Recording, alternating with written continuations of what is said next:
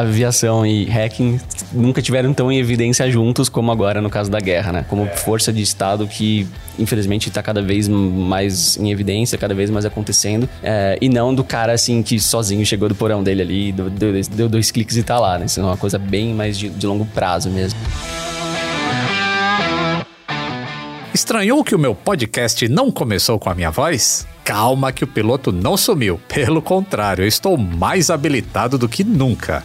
Apertem os cintos para a segunda temporada com um novo copiloto a cada episódio. E assim como acontece nos flydecks a 10 mil pés de altitude, a tripulação deste podcast vai conversar sobre carreiras, tecnologia, viagens, músicas, ah, e claro, aviões. Afinal de contas, compartilhar informações também é medida de segurança. E aí, já sabe quem está na cabine de comando comigo hoje?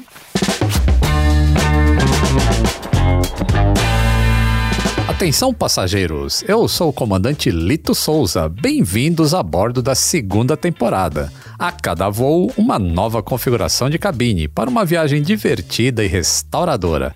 Pois é, minha vocação é consertar coisas. E um bom papo repara muita coisa, não é mesmo?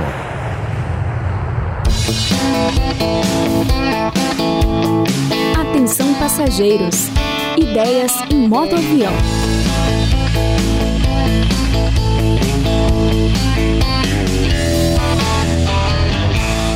Atenção passageiros, neste voo suas definições de hacker serão atualizadas.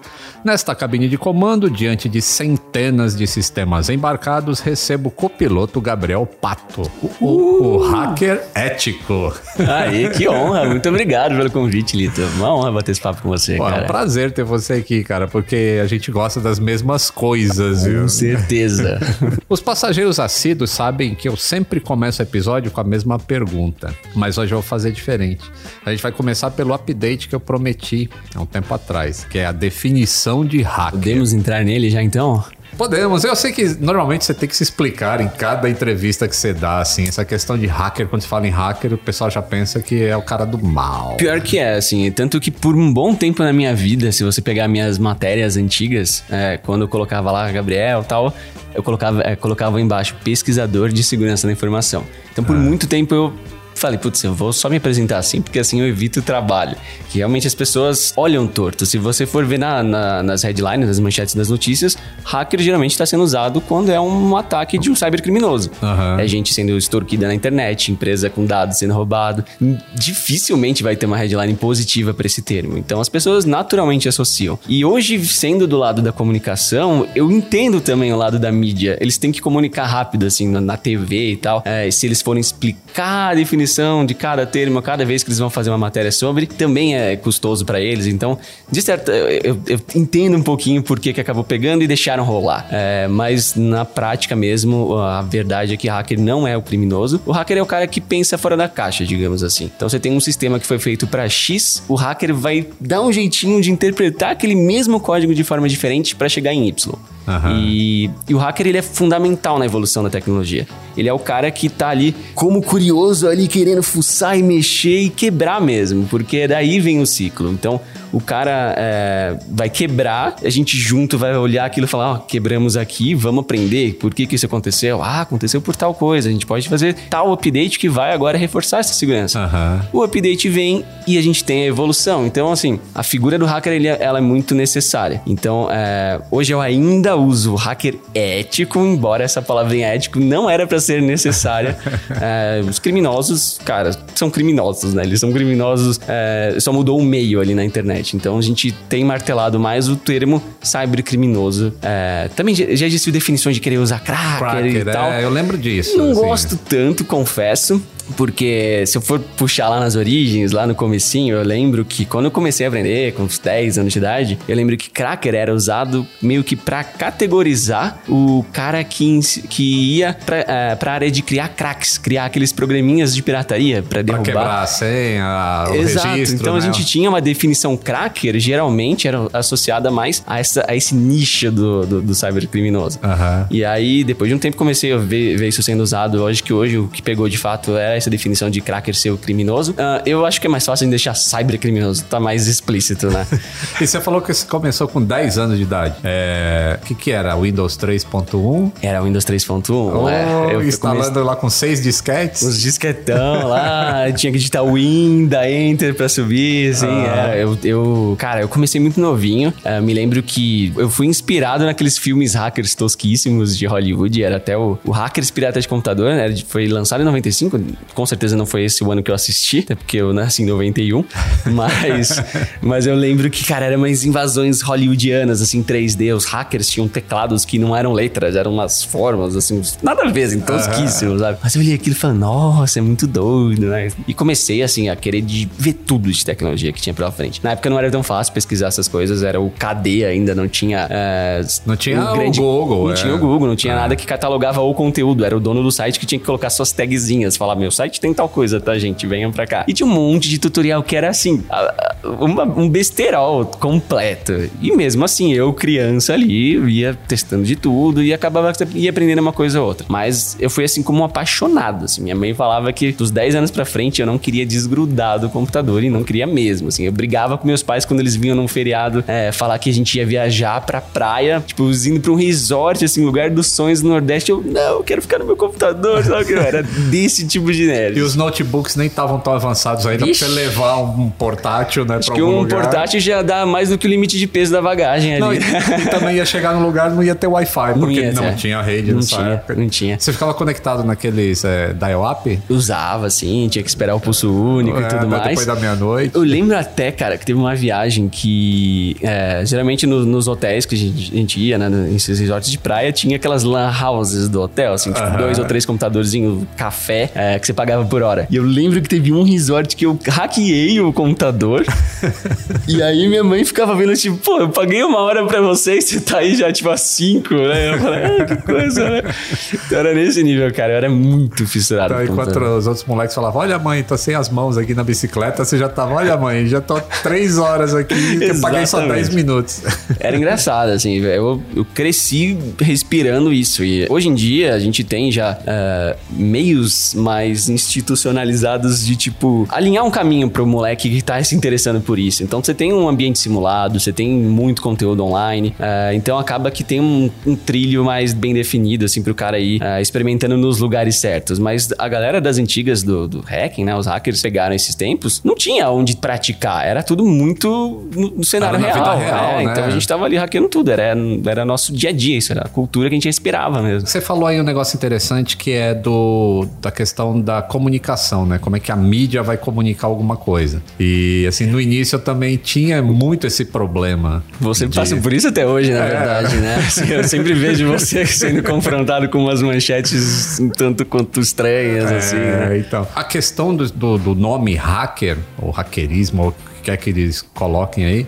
Depois que eu ouvi o Iberê Tenório falando uma vez, pô, será que o fato de a comunicação atingir o receptor não é mais válido, mais legal do que você colocar o nome correto nas coisas ali? Eu, eu penso por esse lado também. É, e foi algo que eu comecei a refletir depois de ter o canal mesmo. Às vezes a gente quer ser muito certinho tecnicamente e a gente perde a relação com o nosso, com quem tá ouvindo. Às vezes gente, afasta né? até alguém que quer entrar naquele meio Exato. e as tem uma, um tipo de resistência, assim. Né? Exato. Né? Inclusive, até quando eu crio conteúdo no YouTube, eu sempre, tanto que eu me inspirei em você, inclusive, aqui só pra deixar registrado, né?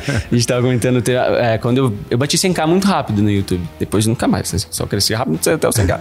Mas foi realmente muito rápido. O YouTube disparou um vídeo meu, assim, para todo mundo, meu primeiro vídeo. Uhum. E eu peguei 100k em questão de, sei lá, 5 semanas. E, e aí uns canais de tecnologia, que por sinal, o Diolinks, que é um cara que eu adoro, é super amigo meu hoje, ele, me, ele viu que meu canal tava crescendo, tava todo mundo falando sobre, e me chamou pra uma entrevista e tal, começou a perguntar meus planos do canal, em quem eu tinha me inspirado. E a, e a minha inspiração master foi você.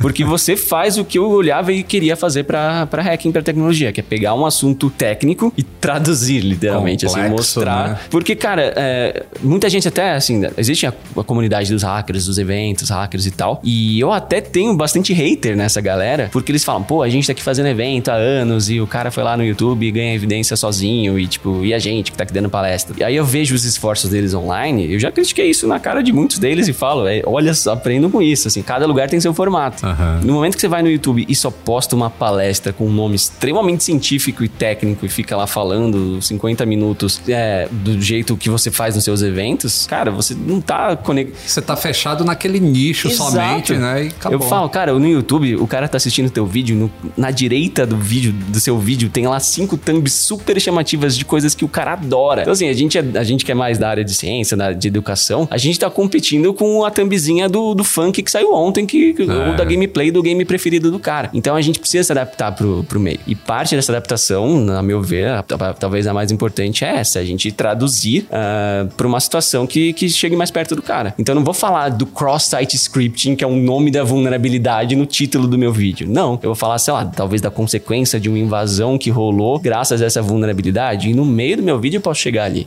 Mas eu tenho que, que mostrar. Primeiro vamos falar a mesma língua, e aí eu vou tentando te apresentar. Então eu acho muito importante isso no, no YouTube. É, e eu acho que eu comecei assim no meu blog, na verdade, tentar tirar aquele technically case todo da aviação, que é também é tão complexo quanto a, a parte Totalmente. de, de informação. E é isso, aí a gente acaba crescendo assim.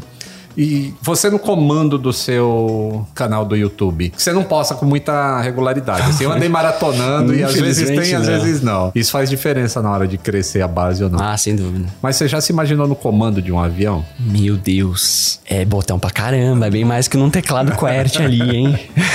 O problema é que não ia poder tentar hackear ele em voo, né? Pô, Oh. será que isso aqui. É, é, é melhor não. Assim, eu acho que o, o modelo não hackeando já, tá, já tem informação suficiente ali. velho. Vamos devagar. Ah, mas deve ser legal, hein? Vai ser legal. Deve né? ser massa pra caramba. Quem Deve. sabe um dia a gente não vai junto mostrar como que é o processo para fazer uma atualização de software Nossa, deve ser muito um massa. Boeing 787, por exemplo. Que legal. E aí, Às tipo, eu- com a tua visão assim, tentar ver, pô, isso aqui poderia ser melhor, ou isso aqui, entendeu?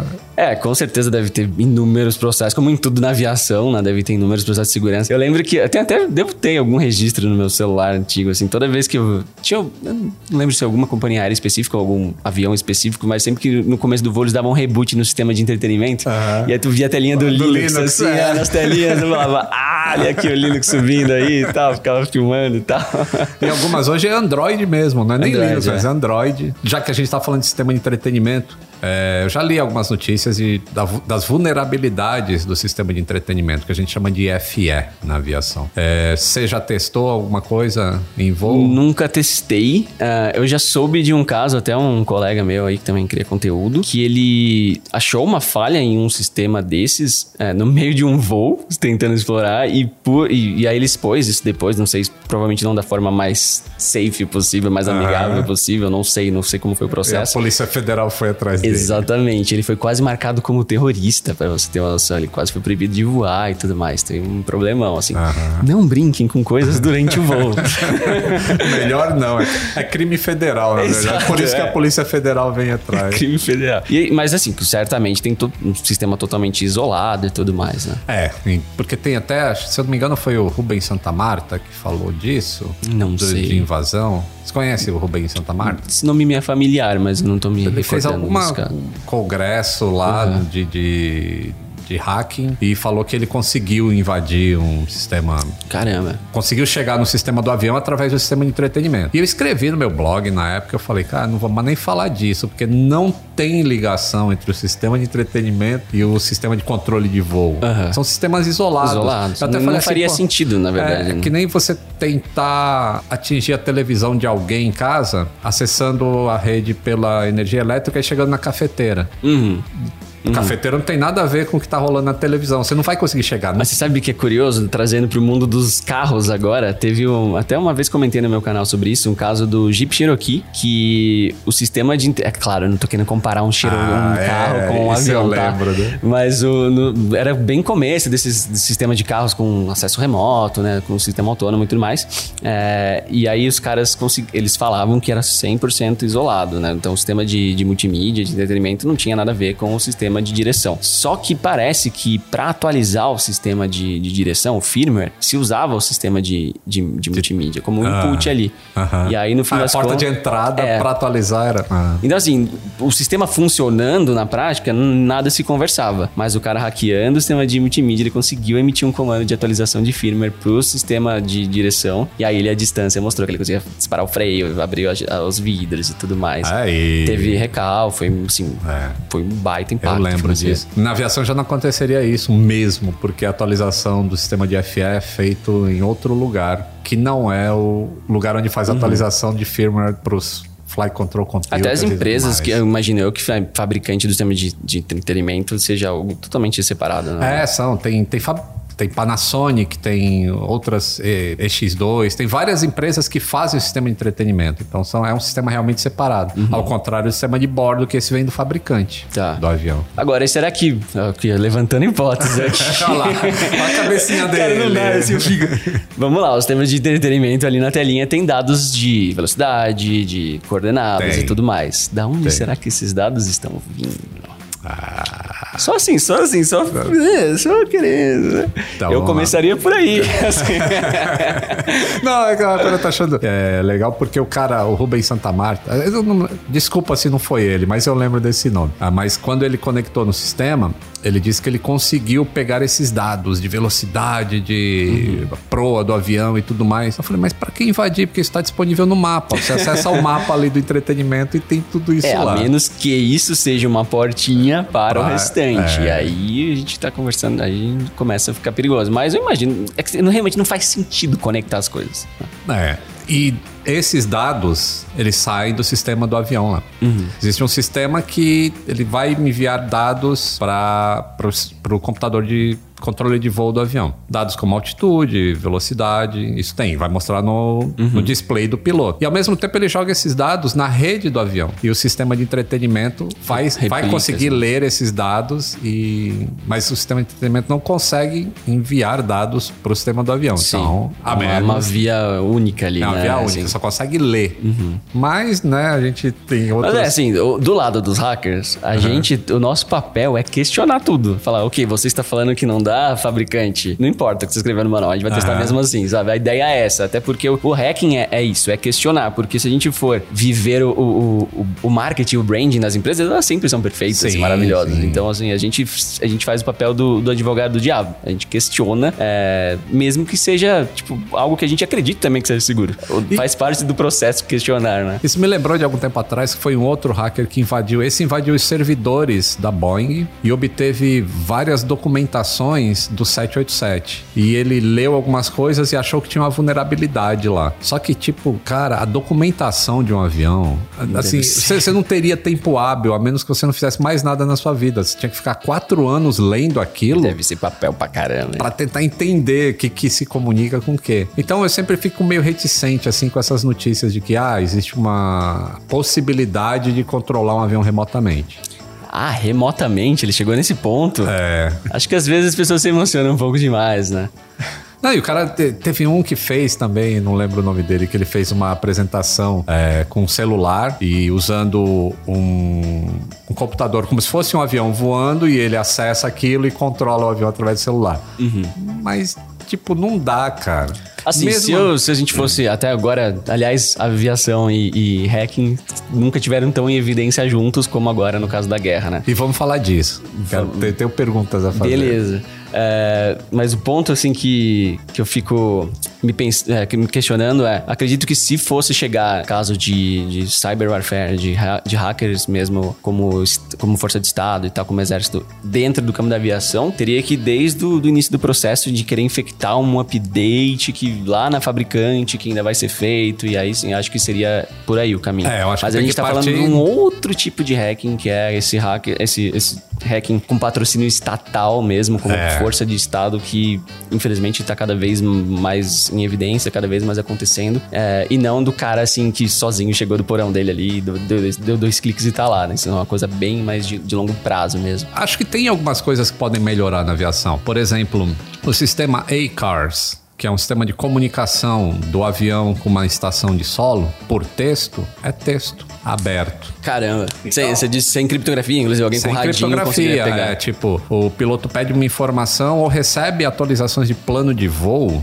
por ACARS. Caramba. E essa Tipo um informação. bip, assim, um negócio. É, e essa informação vem por texto. Aham. Ela é interceptável e, obviamente, ela pode ser Uhum. spoofed, né? Vamos falar os termos, ela, ela pode ser modificada e enviada para o avião. E aí chegou-se a seguinte questão: pô, e se um cara pede uma atualização de plano de voo para a empresa, aí o cara captura essa informação. E antes que a empresa responda, ele manda o, o plano de voo novo que vai direcionar esse avião para uma montanha ao invés do local onde ele tem que ir.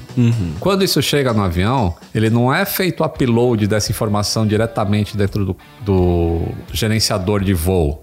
Aí primeiro o cara vai ler tudo que veio, vai comparar com o mapa que ele tem e falar, mas por que, que esse plano tá. Então fica a, a- fica a cargo do humano tentar resolver esse conflito. Entendeu? E aí não é legal quando fica só a partir Claro, do humano. Então eu acho que ainda tem que melhorar essa parte. Mas eu acho que também não tem muito interesse ainda dos, dos pessoal que mexe com isso ficar atacando o sistema de texto de plano de voo. Ah, sim. É, imagino que deva, deva ter algumas outras, alguns outros pontos, assim. É, é, uma curiosidade até, eu lembro agora que tava vendo do, do Elon Musk comentando no, no Twitter sobre ele ter fornecido as antenas do Starlink lá na Ucrânia, né? Aham. E aí eles, a galera logo falou, ó, mas tomem cuidado, porque todas as outras fontes de informação foram desativadas e as antenas vão ficar muito... Um drone russo consegue, vai conseguir saber certinho quem tá fazendo upload de dados aonde e sabendo que essa, que essa antena tá sendo fornecida pro, pra representante do Estado, né, pra forças do exército e tudo mais, isso pode, isso pode virar um ponto onde eles vão mandar um míssil, né?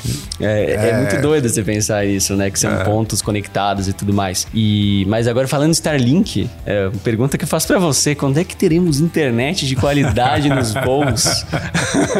Porque eu sei que Essa- tem plano com Starlink, né? É, vai melhorar muito. É que hoje existem poucos satélites que fornecem banda larga para um avião.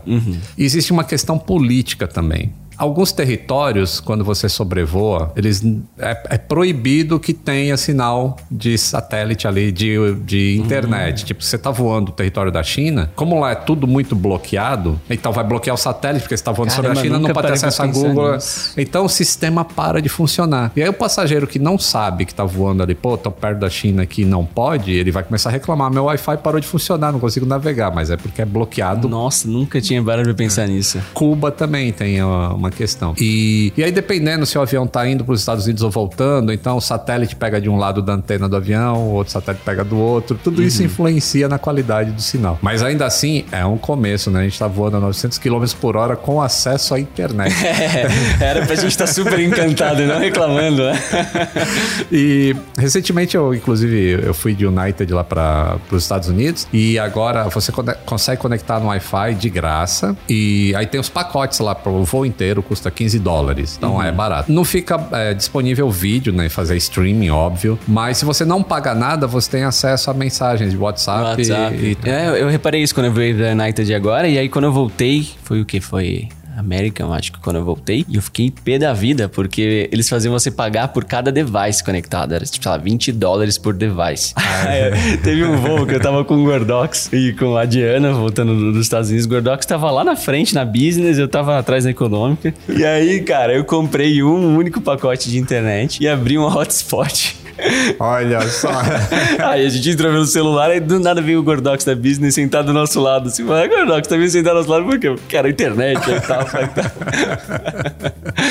mas, pô, cobrar por device é sacanagem, né? Sacanagem, também acho. Tem que ser um pacote família, né? Pois é. Esse negócio que você falou, assim, de questionar os sistemas, né? Isso é extremamente importante para a segurança, porque a aviação, por exemplo, aprende muito com os erros. Uma empresa aprende só depois que ela é invadida, como se fosse um acidente também. E geralmente as empresas tomam ações para que aquilo não aconteça mais. Tem empresas e empresas, né? É, muitas empresas ainda veem a segurança, os investimentos em segurança, como aquele. aquela coisa de, putz, tô pagando e não tem retorno do investimento. Claro que tem Ah. retorno, né? Deixa o BO chegar, deixa você ser hackeado aí. Você vai ver. Pega, por exemplo, a Americana, Submarino, que ficaram fora do ar por cinco dias seguidos, se eu não me engano, e estavam com campanha no no ar no Big Brother e o site que eles estavam É. anunciando estava fora do ar. Perderam, O assim, milhões, é. diariamente perdendo milhões. E foi ransomware aquilo? Não, até onde eu vi, não foi anunciado eh, oficialmente pelo lado deles. Eles falaram que era. Eles tentaram, eles usaram todos os termos lindos e maravilhosos pra não falar fomos hackeados.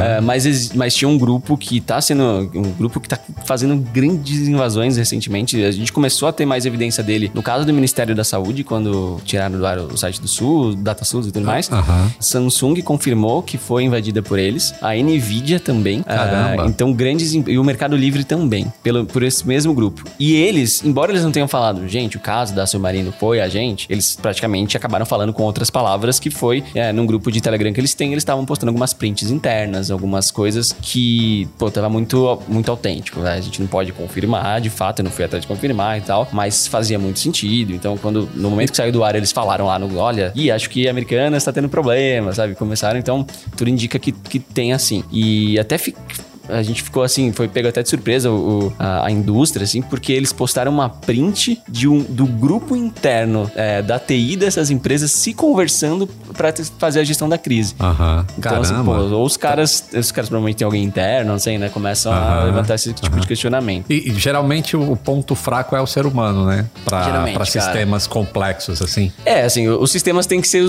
são feitos para ser usados por alguém, né? Se, se alguém cometer um vacilo, vai ser difícil contornar. É, existem casos e casos, né? É, às vezes também é, a gente usa sistema, os softwares que a gente cria estão usando bibliotecas de terceiros, é, sistema operacional de fulano ou é, uma biblioteca. É, Até agora na comunidade open source tem muitas bibliotecas que são reutilizadas nos códigos dos outros, que às vezes é, foi feita por um cara sozinho, dois, três, duas, três pessoas que jogou na internet gratuitamente. O cara não tem financiamento, não tem grana pra manter o projeto, tá fazendo de, de boa fé. E às vezes um vacilo nesse, nesse projeto acaba levando junto todos aqueles outros projetos que usam esse sistema. Teve um caso do é, Log4j, que é uma biblioteca pra Java, que, cara, era muito utilizado, assim, mas muito utilizado. E era um projeto minúsculo, minúsculo. E aí até na época, assim, a internet inteira ficou, uma, a indústria de TI ficou uma semana, assim, desesperados, todo mundo atualizando seus sistemas e desesperados porque tava tendo muito caso de invasão. Lembra no, no caso do Minecraft, o jogo, é, se você mandasse uma mensagem no chat do jogo do Minecraft com uma fórmula específica lá, é, ela, Aham.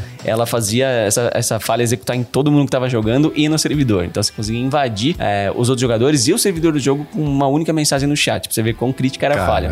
E teve Google, teve Apple, um monte de empresa vulnerável por conta desse problema. Aí você ia ver assim, tá, é uma biblioteca que todo mundo acaba usando, é popular. E, cara, ela era mantida por, sei lá, três, quatro pessoas que faziam de boa fé. Então, começa a ver toda a, a cadeia de, de- de, fornecimento desses componentes. Qualquer lugar pode ter um problema, sabe? Aham. Qualquer lugar. Então, é, é complicado mesmo. É uma cadeia de eventos, mesmo assim como um Exato. acidente aéreo. Exato. E os, os hackers, eles, eles seriam como um sistema imunológico da internet? Cara, então, pra é- proteger ali. o- Eu gosto dessa frase. Eu vi, inclusive, teve um TED Talk que uma, uma pesquisadora falou exatamente essa frase e eu falei, cara, é, é bem isso, né? Querendo ou não. É, hoje a gente tem esse movimento chamado Bug Bounty, que eu acho que revolucionou muito a forma como os hackers intera- interagem com as empresas, porque a gente teve momentos muito conturbados, porque os hackers sempre existiram, eles estão lá caçando, achando falha, fuçando, e querendo ou não, essa galera ética que pesquisa, é legal ver a sua falha sendo corrigida. Aham. Significa assim, no encerramento daquele, daquela sua descoberta, sabe? E você vai começar a falar pra todo mundo: olha que legal, eu fiz essa falha, os caras arrumaram. É, é- é muito legal, muito legal mesmo. Então, é, só que. Às, às vezes, principalmente no passado, você ia bater na porta de uma empresa e os caras ficavam com medo de falar com você, achando que você ia extorquir eles. Ou, a- ou a- o seu contato caía em alguém ali, sei lá, por exemplo, algum desenvolvedor que fala: Nossa, se eu deixar essa informação passar internamente, os caras vão me responsabilizar e me demitir. Então abafavam o caso. Aham. Ou alguém quer falar, putz, isso é uma informação muito privilegiada na mão de terceiros, o cara pode querer extorquir a gente, pôr na mídia e tudo mais. Então eram assim, ao mesmo tempo o hacker também tinha medo do cara, porque existem leis que, te, que iam te impedir de fazer esse teste que você teve que fazer em Aham, casos. Então os caras, ah, tem muito caso de hacker que foi de boa fé reportar falha e foi processado, sabe? Então você ficava esses dois, esses, essas duas figuras que precisam se conversar, tendo inúmeros problemas que podiam impedir esse diálogo de, de acontecer. E isso rolou por muito tempo. Teve movimento dos hackers de no more free bugs. A gente não vai mais reportar vulnerabilidade de graça porque os caras não estão não estão dando, Dando valor- dando valor ao nosso valor. trabalho. E é um trabalho de altíssimo valor, né? Sim. E aí começaram a surgir esses bug bounties, que são programas de recompensa. Então, é, começa que a empresa, geralmente para as empresas que têm mais maturidade, elas chegaram num ponto em que, cara, você já investiu em tudo de segurança, sabe? Saiu novidade de mercado, você já implementou, você tem uma baita maturidade. Quando chega nesse ponto, a melhor coisa a fazer é você abrir um programa para você receber as falhas que outras pessoas acharam, porque se você já fez tudo, você não ia achar essas falhas. É. E aí, cara, é legal, porque você abre pro mundo e aí pode ter um moleque de 13 anos que teve uma sacada é, diferenciada ali sobre a sua aplicação que uma grande consultoria lá de Los Angeles, com 100 anos nas costas de teste de segurança, não conseguiu sacar. Isso é muito legal. Você teve um- uma recompensa do Facebook. Tive. Você encontrou uma vulnerabilidade no Facebook. Quem assistiu o, o filme do Facebook, a origem lá do Zuckerberg e tudo mais, deve lembrar daquele. Ele contratava as pessoas em um campeonato ali pra ver quem conseguia quebrar o sistema em menos tempo, alguma coisa assim. E ele pegava só os melhores. E ainda assim, esses melhores fazendo um sistema que tá super seguro e tudo mais, ainda vem um, alguém e encontra uma vulnerabilidade. Como que. Por que, que, por que, que o, hack, o hacker consegue encontrar a vulnerabilidade, mesmo que tenha sido um grupo de pessoas extremamente competentes que fez aquele sistema? Cara, essa pergunta é fantástica e a grande verdade é que, assim, toda vez que a gente reporta uma falha pro Facebook ou pra alguma empresa que tenha essa- esse nível de maturidade, eu, eu não tô só reportando a falha. Essa falha não é só aquela falha pontual. Essa falha pros caras vai servir pra eles olharem pra todo esse, esse processo deles e aprenderem o que, que eles erraram no processo também que deixou a falha chegar no ar. Então, é, é, quando eu- tem muita gente que fala, nossa, mas as empresas pagam por falha? Pagam porque tem um valor gigante pra elas. Tem o valor não só pontual daquele furinho, daquela janelinha que ficou aberta, mas de entender por que a janela pôde ficar aberta, do- tendo já inúmeros processos internos. Aham. E a grande verdade é que ainda é muito difícil automatizar todas as verificações. É, por mais que eles tenham procedimentos, tenham um monte de, de- de coisas, é muito difícil ainda você ter um sistema que pense em todos os fatores humanos, fatores de negócio, tipo, ah, será que esse cartão de gift card, se eu fizer tal e tal coisa. Então tem muitos fatores, tanto de business quanto de, de, de scripts, de programação, enfim, de versões de sistema, de lógica, se foi implementado certo ou não. Então ainda é muito difícil. Tanto que é, existem algumas falhas. Quando eu vou fazer um bug bounty, quando eu vou, quero, quero achar uma falha no Facebook, no Face, que eu sei que tem muito procedimento interno, muita validação, eu vou direto nas falhas que eu sei que, que são mais difíceis de automatizar a detecção. Aham. É, por exemplo, a falha que eu achei no Face era, é muito simples. É a, a falha mais simples de você ensinar pra alguém, chamada IDOR. É, basicamente, você muda um numerinho ali. Onde tava um parâmetro 10, você coloca 11 e, e o 11 você cai numa- num dado que não era pra ser para o seu usuário.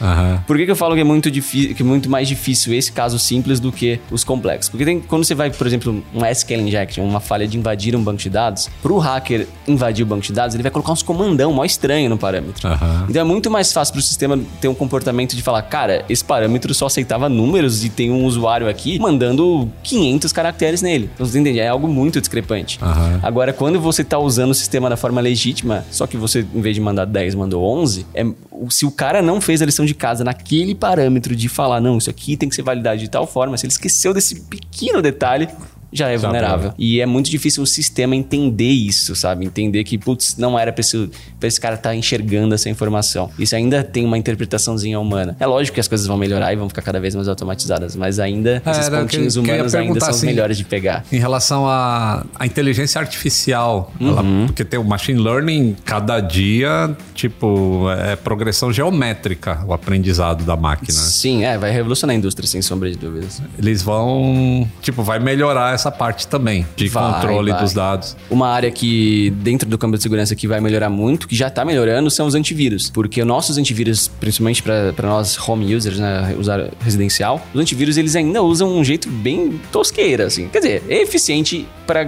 por alguns casos específicos. É, que é, o antivírus precisa ter na base dele uma assinatura, uma, uma pequena amostra daquele arquivo que é considerado um malware. Então, algum pesquisador viu, analisou lá esse arquivo que estava sendo jogado por spam na internet, viu, não, isso aqui é um vírus mesmo. Ele cadastra essa assinatura desse arquivo nessa base do antivírus e você, cliente do antivírus, quando esse arquivo cair na máquina, o antivírus vai falar, opa, essa assinatura está no meu banco, eu vou impedir esse arquivo de entrar na máquina. Então, esse é o método por, ah, por assinaturas, né? Que é o método que eu chamo de tradicional. Mas assim, às vezes acontece do, sei lá, do Word, que é um arquivo super legítimo, começar a fazer um comportamento estranho. Eu quero que você barre um comportamento estranho, independente da credibilidade de, de quem é o dono do arquivo. Aham. É, se ele tá. Se o Word tá criptografando a minha máquina inteira é porque tem alguma coisa de errado, entende? Então, o, o, o lado de, de barrar essas, essa, esses, essas ameaças por comportamento é uma área que o machine learning, né, que é a inteligência artificial, vai revolucionar vai, pra caramba. Gente. Mas os next generation dos antivírus, eles são então antivírus que usam machine learning para aprender o comportamento dos arquivos do, do, dos vírus da, das aplicações maliciosas e aprender o comportamento dos arquivos legítimos. Então, eles estão analisando ele rodando em tempo real, o tempo inteiro, para ver no momento que virou um comportamento estranho ali, agora ele já é barrado. Então isso é bem legal. E falando em machine learning, você entraria num avião autônomo? Com certeza. E uh, talvez eu seja cancelado por falar isso, mas eu acho que eu ficaria até mais, mais confiante. até porque, isso é uma questão que eu sei que é até é chato de falar, mas é, enfim, vão ter haters, eu sei. Uhum. Mas, por exemplo, vendo seus vídeos mesmo, tá? Olha a conclusão que tirei como viewer. Uhum. Muitos dos vídeos de acidentes que você posta teve um fator humano muito forte. Sim. Sei lá, o, o, teve, eu não lembro qual foi o caso que o cara remeteu e aí meio que perdeu a. Por uma curva na remetida, ele perdeu a. Isso a foi o acidente do Eduardo, Eduardo Campos isso, em Santos. Isso. Então, assim, se tivesse sensores funcionando direitinho e o computador controlando, o computador jamais ia perder essa noção que é algo natural do humano, é biológico uh -huh, nosso, enfim. Uh -huh. Então, eu acredito que esse seja o caminho, embora eu saiba que seja um caminho longo. Controladores também, né? Se eu fosse muito hateado, você fala isso. Mas Não. os controladores também. Fala, cara, o trabalho do controlador é uma coisa muito tensa e é. ele tem que estar ali a 100% do estado de produtividade e atenção dele o tempo de inteiro. Foco, é. Eu imagino que um software, por exemplo, consiga fazer esse trabalho trabalho mantendo esse 100% de acurácia aí, que é extremamente importante, né? É, hoje já tem alguns auxílios. Ah, é, legal. Mas esse é um tema bastante complexo, ainda tem que estudar bastante sobre ele para saber quais são as travas ainda de se são de legislação, se, se são de certificação. Ou psicológica também, né? Pra ser aceita pelo... É, eu, eu acho que os pilotos, sim, a questão de não ter piloto no cockpit é puramente psicológico. Uhum. Assim, já existe tecnologia bem evoluída para começar a ter voo autônomo ou voo de um piloto só, como as, algumas empresas já estão querendo fazer. Mas você acha que os aviões atuais conseguiriam ser adaptados para um modelo que ele virasse autônomo? Então, a Airbus, o ano passado, o ano retrasado, eles fizeram 180 voos com Airbus A350 totalmente autônomo. É mesmo? É, saída do gate, virada do motor, táxi, decolagem, pouso sem Caraca, sem piloto. Muito legal. Mas é óbvio que ainda tem tecnologia que precisa certificar, que uhum. é a, a visão mesmo. Não é uma pousar sem visibilidade hoje, você depende de equipamentos no solo. Uhum. E pro avião autônomo, eles não querem usar nada que precise de auxílio de solo. Tá. Então, a, o tipo de visão do avião, né, pro, por infravermelho, por laser, por que é, na verdade, é laser, uhum. para identificar objetos e saber que está no centro da pista e tudo isso é, é bastante avançado. É pra... muito doido, né? Pelo menos na minha percepção de leigo, que na aviação o excesso de cuidados, né? É, porque assim, se a gente for ver o, os veículos autônomos agora, se a gente for pegar o Tesla, cara, ele tá dirigindo aí em São Paulo, na loucura do trânsito de São Paulo, do nada um carro chegou e começou a ter um, teve um update e ele tá se virando bem na loucura de trânsito, com pessoas, com é pedestres, com doideira. E na aviação é, seria mais fácil, a minha visão de leigo. Seria mais fácil. E até já existe o piloto automático há muitos e muitos anos, mas você vê que provavelmente a gente vai ter carro autônomo antes de ter o, o, os voos autônomos na aviação comercial, por exemplo. Provavelmente por um excesso sim. de cuidados, enfim, imagino eu, né? Aqui tem, tem determinadas questões ainda. Por exemplo, no carro autônomo nunca vai acontecer de um passageiro se revoltar ali dentro e começar a brigar com outro Puta. passageiro. Nesse caso, o comandante vai tomar uma ação. Eu vou pousar aqui, tirar esse cara de bordo, vou entregar ele para a Polícia Federal. Ou o que, que vai fazer? Ah, tem razão. Tem então, são muitos fatores. Né? Mas é machine learning. Machine learning aprende tudo, então... Sim. Nem que seja para deixar o trabalho do piloto mais de boa possível, né? Pra ele ser só o cara que vai separar as brigas daqui pra frente. Né? É. Tem uma pergunta que eu falo para todo mundo, até imagino sua resposta já, mas você tem habilidade para consertar coisas? Porque quebrar eu sei que tem. Eu sou melhor quebrando. mas quem sabe? Não sei. Eu acho que eu sou melhor desfazendo do que fazendo. Mas tento, tento. E o que, que te deixa bugado? Acho que esse meu vício de procurar bugs é o que já me deixa bugado. Eu, todo lugar que eu entro já começa a pensar nos processos de onde pode ter furos, cara. Não tem jeito. Isso faz parte do meu DNA já. Acho que esse é meu principal bug, talvez. Opa, temos uma chamada do Boletim do Tempo. Papatango Alfa Eco Mike, pronto para copiar as informações da aviação comercial nas próximas semanas? Pronto para cópia Alpha Echo Mike.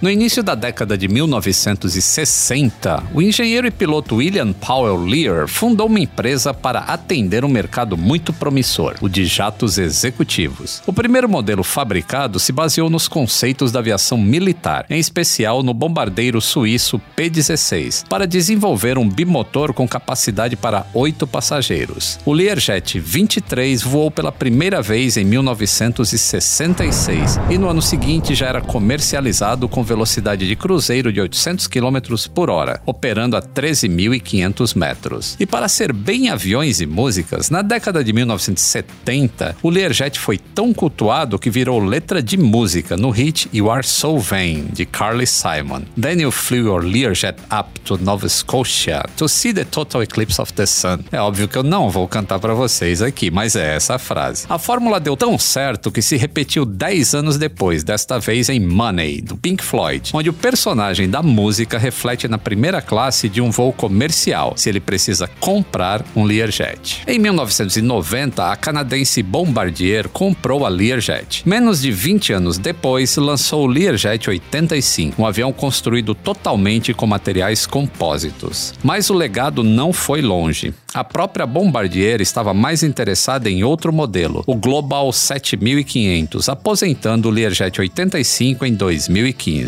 Em 2017, a Bombardier entregou o Learjet de número 3000. Quem resistiu foi o Learjet 75, com um proeminente calcanhar de Aquiles. A cabine tem apenas 1,80m de altura, ou seja, muitos adultos, incluindo eu, não conseguem se manter em pé dentro do avião. Tudo foi ficando ainda mais crítico com os bons desempenhos do Embraer Phenom 300 e do Pilatus PC-24, modelos da mesma categoria com recursos mais modernos e preços mais atrativos. Restou apenas a boa reputação de avião rápido e ótima manobrabilidade. No dia 28 de março, o último Learjet 75 saiu do hangar da fabricante em Wichita, com destino a Grand Rapids, Michigan, para a entrega da última venda do modelo modelo. Duas mil aeronaves Learjet continuam em serviço pelo mundo. A Bombardier continua prestando serviço de manutenção e peças de reposição para esses aviões. Agora vamos às notícias curtinhas, as ponte aéreas. Lá no meu Twitter eu mantenho um fio com informações oficiais sobre o voo MU-5737, o Boeing 737-800 da China Eastern, que caiu no dia 21 de março. A última atualização é que o gravador de voz da cabine, recuperado pelas autoridades chinesas, foi enviado esta esta semana para a perícia do NTSB, Conselho Nacional de Segurança dos Transportes dos Estados Unidos, com sede em Washington. Uma equipe técnica do órgão foi enviada para o local do acidente para auxiliar autoridades locais nas investigações. O governo chinês tem facilitado a emissão de vistos a estrangeiros que podem colaborar com o caso. Com a queda do dólar, a busca por voos internacionais aumentou. Ainda assim, o preço das passagens aéreas se mantém em alta devido ao preço do petróleo. No começo da semana, a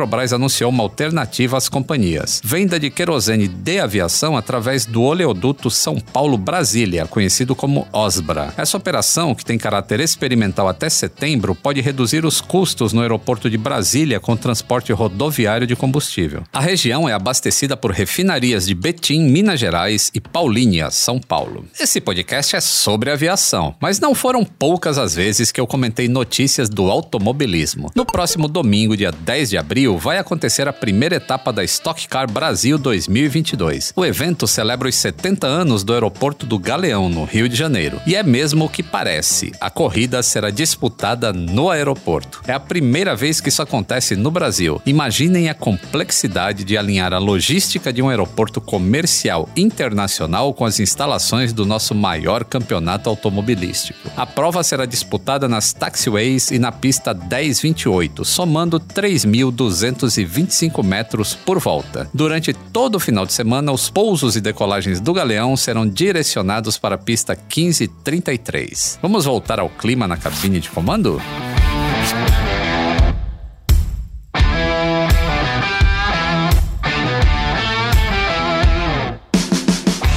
Estamos de volta à cabine de comando com o copiloto Pato. Gabriel, você está numa fase mais turbulenta ou só voando em céu de brigadeiro? Nossa, eu tô no, na, no, no coração da turbulência ali, cara.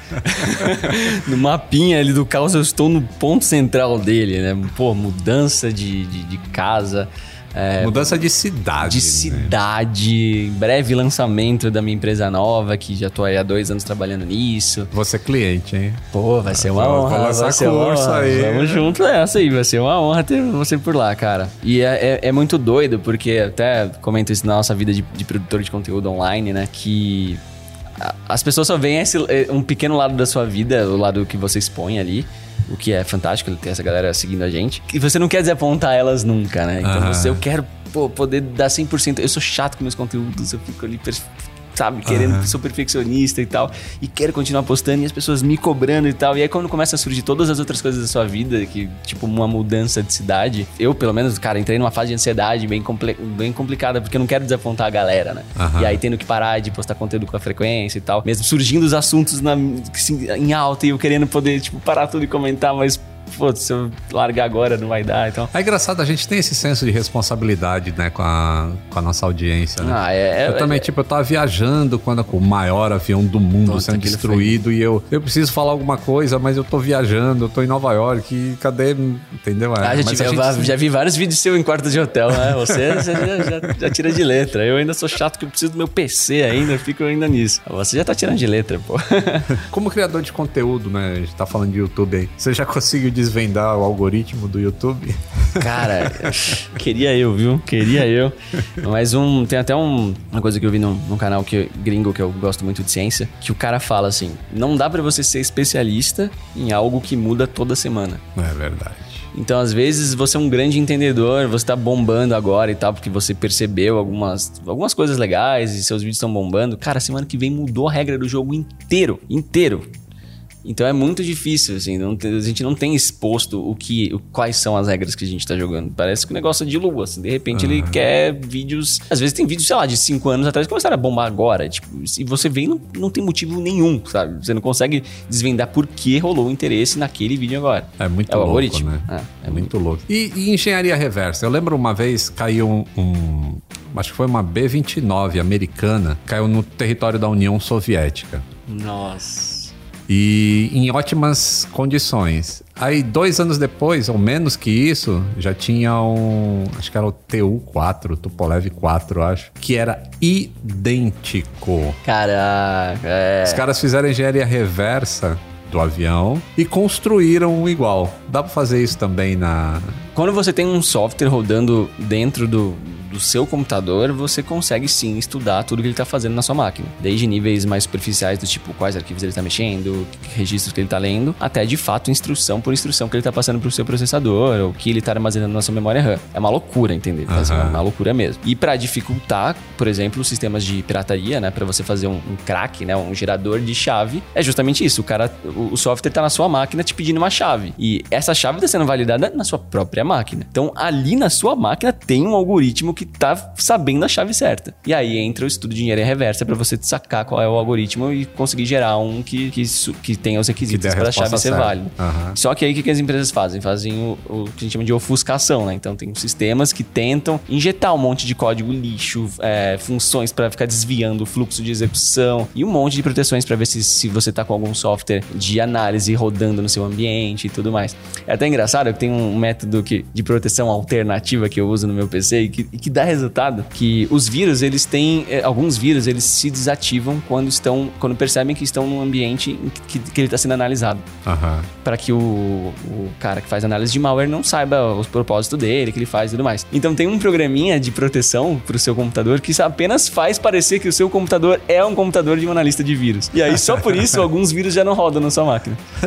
Isso é muito louco, né? Agora, é, muita gente faz essa pergunta de- da engenharia reversa associada ao algoritmo do YouTube, por exemplo. Aí já não tem como, porque isso tá rodando lá nos servidores da Google. O que a gente tem disso é o que a gente envia, né? E o que a gente recebe de volta. Então, ah, eu consigo buscar tal palavra e eu sei que quando eu busco tal palavra, o site me devolve resultados de busca. O que isso significa? Bom, eu associo que isso então é uma função de busca que deve estar indo no banco de dados e blá blá blá. Mas isso são só coisas que eu tô supondo, porque eu não tenho como ir lá no lado do servidor da Google Pra e ver o que de saber. fato acontece. Então, quando a gente faz teste de, de achar vulnerabilidade, o nosso teste é exatamente dessa forma, que a gente chama de black box. A gente não tem a visão do código dos outros, mas a gente sabe o que a gente envia e o que ele retornou para aquele nosso envio. E a partir disso a gente vai supondo. Aham. Interessante. Por isso que é legal saber construir pra ser hacker também. Então a gente fala, ah, se eu quero achar falha e tal, fala, não, aprende programação. Porque você vai olhar o código do cara e vai falar, tá, eu, eu- como eu teria feito esse programa? Ah, teria Aham. feito de tal e tal forma. Então, onde eu poderia ter errado nesse processo? É muito mais fácil. Quando você tem a visão de construção,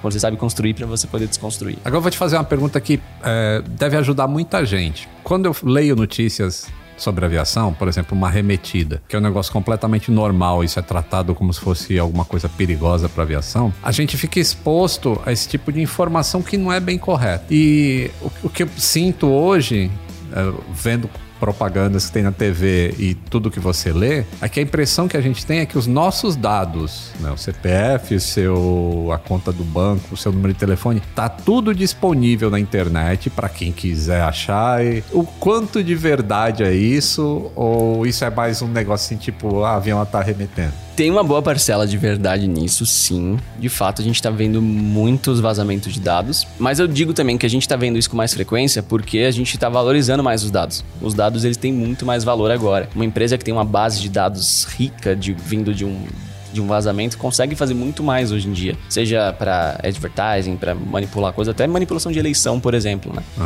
Então, o valor do dado sendo maior, tem mais interesse da mídia, então tem mais notícias, sim. Mas ao mesmo tempo, também a atividade criminosa tem, tem crescido e, e até usando isso para extorquir as empresas e tudo mais, né? Se, ah, se você não me pagar, eu vou vazar seus dados. Eu digo que tem um pouco dos dois. Tem um pouco de, de alarde, sim, tem um pouco de, de, de mídia aproveitando aí para ganhar uns, cliques, mas de fato a gente tá muito exposto, né? Associando com, com o lance da remetida, que é algo muito normal, tem um, um caso que é clássico também nas notícias hackers, que a imprensa geralmente não compreende e os leitores muito menos, né? Porque não é culpa deles. É sobre o caso de ataque de negação de serviço, né? Então. DDoS. O DDoS. Então, ah, derrubaram o. Tipo, ah, atacaram o site do governo X. Tenta entrar, ele está fora do ar. Muitas vezes isso acaba sendo noticiado como: ó, o cara entrou lá nos servidores e desligou, mas ele tá lá dentro, então ele tem acesso a tudo. Quando não é, um ataque de negação de serviço é como se, sei lá, se foi um, um grupo de protestantes lá, fechou uma avenida que levava ao escritório dos caras e nenhum funcionário consegue chegar porque a avenida está fechada. Não significa que eles entraram nas instalações Aham, e têm acesso a tudo que está lá dentro. Não, eles só cortaram um meio, né? Então, isso, por exemplo, é um caso similar ao que você tem no seu. Assim, quando vem notícias disso, muita gente fala, pô, ferrou, eu tenho dados nessa empresa, eu tenho contas aí. Então, se tá fora do ar é porque hackearam tudo. E não é verdade. Para terminar, qual que é a melhor trilha sonora para invadir um sistema? Ah, cara, eu- isso é nossa, uma, uma pergunta curiosa. Eu, quando eu tô fazendo teste de segurança, quando eu tô realmente lá focado em achar falha, eu escuto drum and bass. Eletrônica Oh. com 160 BPM, loucão, assim. DJ Mark pulando DJ agora. Mark, eu sou apaixonado por DJ Mark. Mas eu só ouço quando eu tô fazendo realmente teste de segurança. E aí, geralmente, quando eu vou escrever relatório, quando eu vou escrever roteiro pro canal tal, aí eu já vou pro, ou pra um jazz ou pra um lo-fi. Geralmente um lo-fi, ultimamente. Uma parada assim. Agora, minha banda do coração, preciso deixar registrado, é Jamiroquai. Sou, assim, Opa. apaixonado por Jamiroquai, cara. Atenção, passageiros, vamos iniciar o nosso procedimento de descida. Sente-se ainda mais confortável e aumente o volume do seu som. Copiloto Pato, nosso papo está chegando ao fim. Em qual aeroporto você gostaria de estar pousando agora? Nossa, tem tantos. Mas acho que eu vou colocar o de Paris. É qual mesmo o nome lá? De Gaulle, Charles de Gaulle. Nossa, queria, hein? Queria? Queria, queria. Em qual avião? Pô, eu não tenho muito essa pira do, de qual avião. Acho que o que me deixar lá em segurança eu já tô indo. Aquele que tiver a primeira classe mais Pô, aí confortável. sim, aí sim. né? De preferência que caiba no meu programa de milhas, tá? Ô, Pato, muito obrigado por ter aceitado Pô. vir aqui conversar com a gente, voar com a gente aqui na Atenção Passageiros. É um prazer enorme. Você pô, me inspirou totalmente aí pra fazer esse, esse canal, todo o trabalho de criação de conteúdo. Eu comecei vendo seus vídeos e falando, nossa, dá pra traduzir e a galera se interessa. E então essa virou minha missão dentro de tecnologia, muito por conta de você. Então, pô, bater esse papo com você aqui é um prazer imenso, cara. Muito obrigado. Valeu, Pato. Valeu, tamo junto. Atenção, passageiros, chegamos ao nosso destino. Toda quinta-feira, um novo voo te aguardando no Globoplay e em todas as plataformas de áudio digital. Antes de desembarcar, não se esqueça de seguir o podcast no Spotify ou na Amazon Music, assinar na Apple Podcasts, se inscrever no Google Podcasts e Castbox ou favoritar na Deezer. Assim você não perde o check-in para o próximo Atenção Passageiros. Para mais histórias de aviação, me encontre no YouTube, Instagram, Twitter ou TikTok, sempre como aviões e músicas. Atenção Passageiros é uma experiência de áudio criada por Aviões e Músicas em parceria com a Globoplay e coprodução com a Movie ID Filmes. Eu, Lito Souza, apresento cada um desses voos, com a coordenação de Mila Seidel e assistência de produção de Ana Beatriz Reis. Ivo Duran é o produtor executivo. Camila Lourenço faz o roteiro e produção, e Pedro Augusto faz a captação e edição de áudio. Até a próxima cabine! Tem sugestão de convidado? Deixe um comentário no meu Instagram, arroba Aviões e Músicas.